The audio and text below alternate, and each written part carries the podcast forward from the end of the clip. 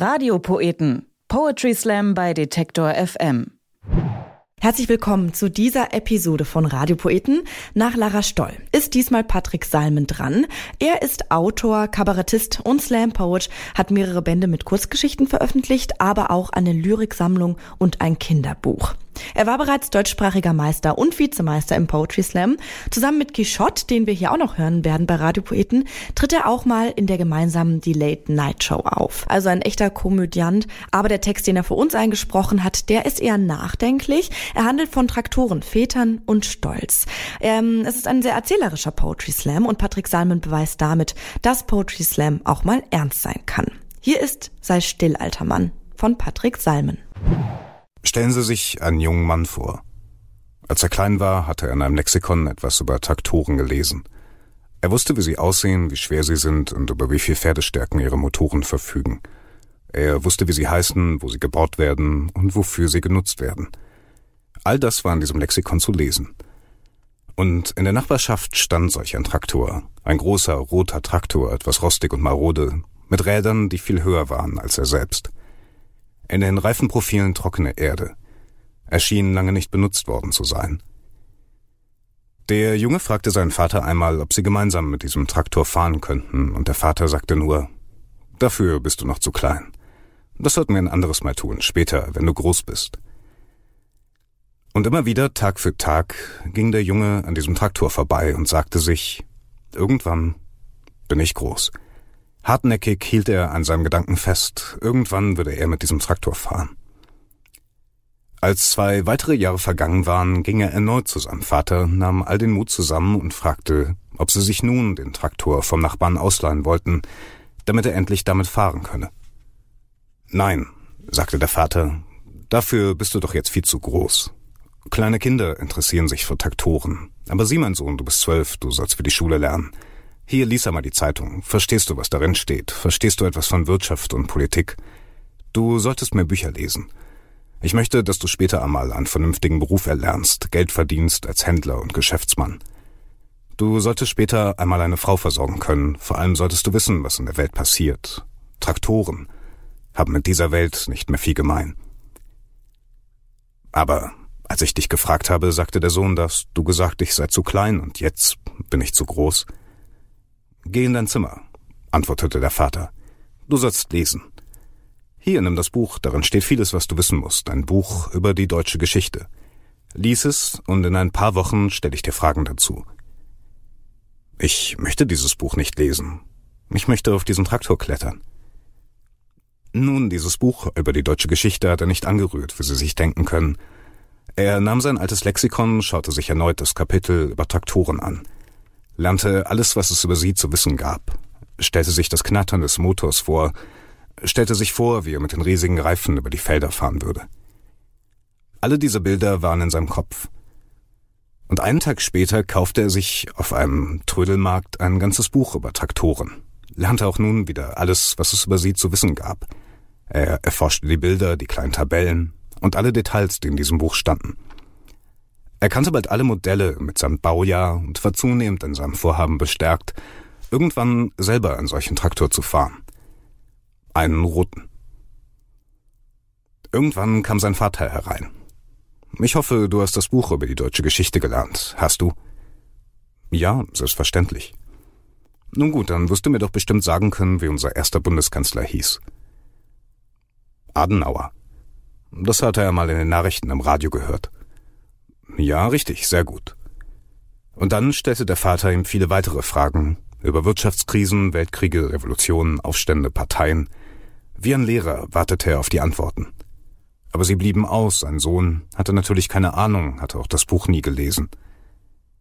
Aber weißt du, ich kann dir ganz viel über Traktoren erzählen. Und dann präsentierte er voller Stolz ein Buch und hielt es dem Vater vor die Nase.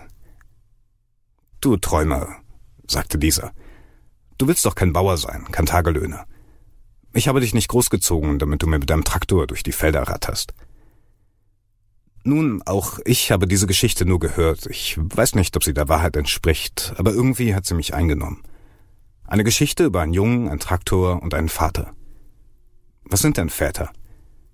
Männer, die manchmal bloß Angst haben, Fehler zu machen. Männer, die glauben, Männer schaffen zu müssen, erfolgreich, wohlhabend und gebildet.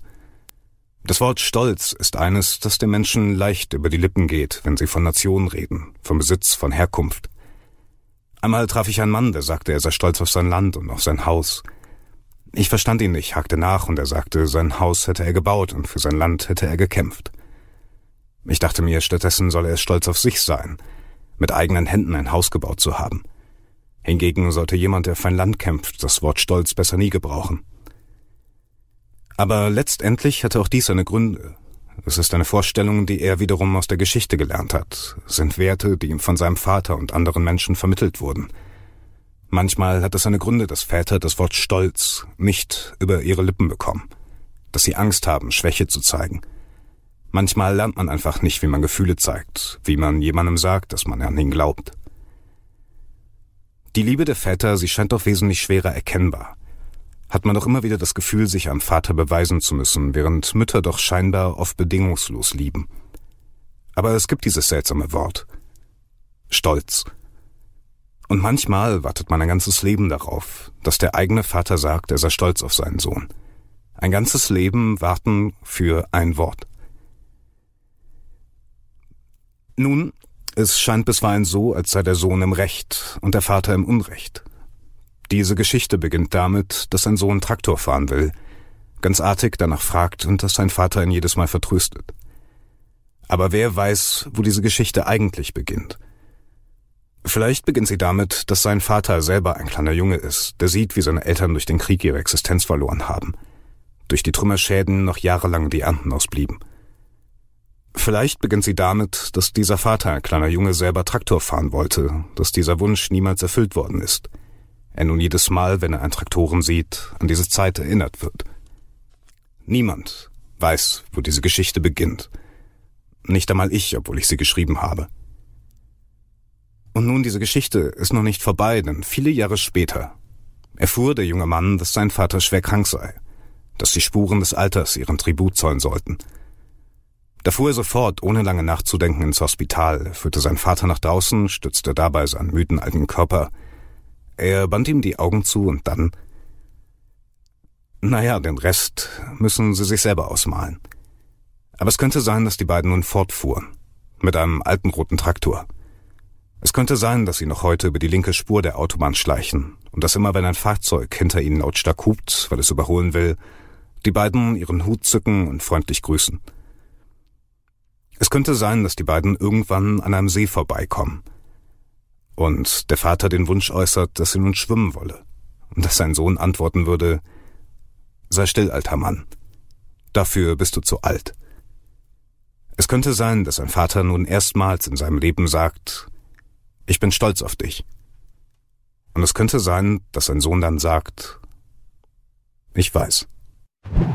Patrick Salmen mit Sei still, alter Mann. Das nächste Mal zu sehen ist er am 15. August beim Kampf der Künste, dem Altona Slam in Hamburg. Unter patricksalmen.de kündigt er aber auch an, was er sonst so macht, genau wie auf Facebook unter Patrick Salmen. Da findet ihr auf jeden Fall alle seine Veranstaltungen. Im Juni und Juli gibt's natürlich noch weitere Poetry Slam Termine, zum Beispiel am 29. Juni. Da findet das Wortkonzert Nummer 20 in Biberach statt. Das ist ein Open Air Poetry Slam. Auch bei den Sommerfestspielen in Wiesbaden gibt's ein Open Air Poetry Slam am 3.7. Und in Osnabrück finden am 4. August die zweiten Osnabrücker Stadtmeisterschaften statt in der Lagerhalle. Und ähm, auch in Dresden findet ein Poetry Slam statt und zwar am Sonntag, den 7.7. in der Saloppe Best of Poetry Slam. Unter anderem mit André Hermann, Jean-Philippe Kindler, Sophie Passmann und Jan-Philipp Zimny. Ja, und auch Radiopoeten geht hier noch ein bisschen weiter durch den Sommer. Ähm, nächstes Mal ist Ninja La Grande dran. Schön, dass ihr zuhört. Ich bin Amelie Berbot und bis dahin eine gute Zeit. Radiopoeten. Poetry Slam bei Detektor FM.